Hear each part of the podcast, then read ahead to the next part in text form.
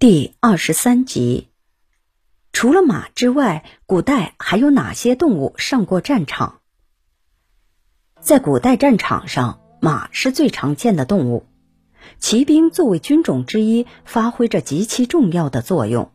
不过，古代还有许多动物，如牛、骆驼、象、鸡、猴子、山羊、鸽子等，也曾用于战争。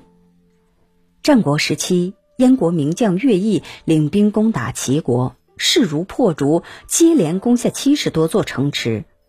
齐国只剩下莒和即墨（今山东即墨）两城危在旦夕。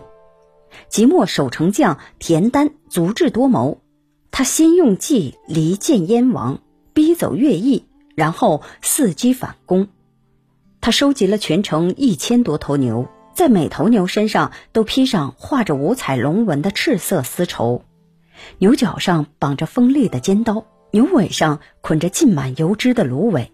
再挑五千名身强力壮的士兵组成一支敢死队，装扮成神仙鬼怪模样。在一个月黑风高的夜里，齐军打开城门，点燃牛尾上的芦苇，牛群受惊冲出，奔向燕军阵地。一千多头被火灼痛的牛在敌营中疯狂乱撞，敌军非死即伤，五千名敢死队士兵也奋勇冲杀，燕军被吓得魂飞魄散，慌忙逃跑。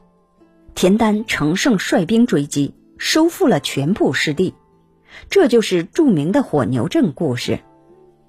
南北朝时期又有宗悫假师破象阵的故事，南朝刘宋的大将。宗悫率军出征临邑，今越南一带。临邑地处热带，盛产大象。临邑国王有一支大象组成的象军，一直在战场上所向披靡。宗悫得知这一军情后，便对部下说：“我听说狮子是百兽之王，应该能够降服大象。”于是命令士兵装扮成狮子。当两军交战时，宗悫的狮子士兵冲上战场，林毅国的大象果然惊慌四散，林毅军队阵型反倒被己方象军冲乱，一败涂地。东晋将领江童与羌兵作战时，命令士兵买了五百只公鸡，把硫磺等易燃物系在鸡尾巴上点燃，鸡群受到惊吓，直冲向敌营。翅膀拍打，更显得火光熊熊。枪兵不知道是什么东西，吓得乱作一团。江童趁机率军攻击，大获全胜。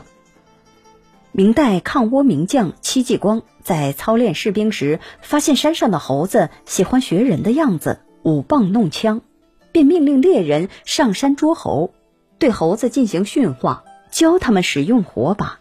待训成以后。戚继光命令军士给每只猴子一个火把，点着以后，猴子直奔敌营，烧得倭寇哭爹喊娘。戚继光借机指挥军队冲杀过去，一举取胜。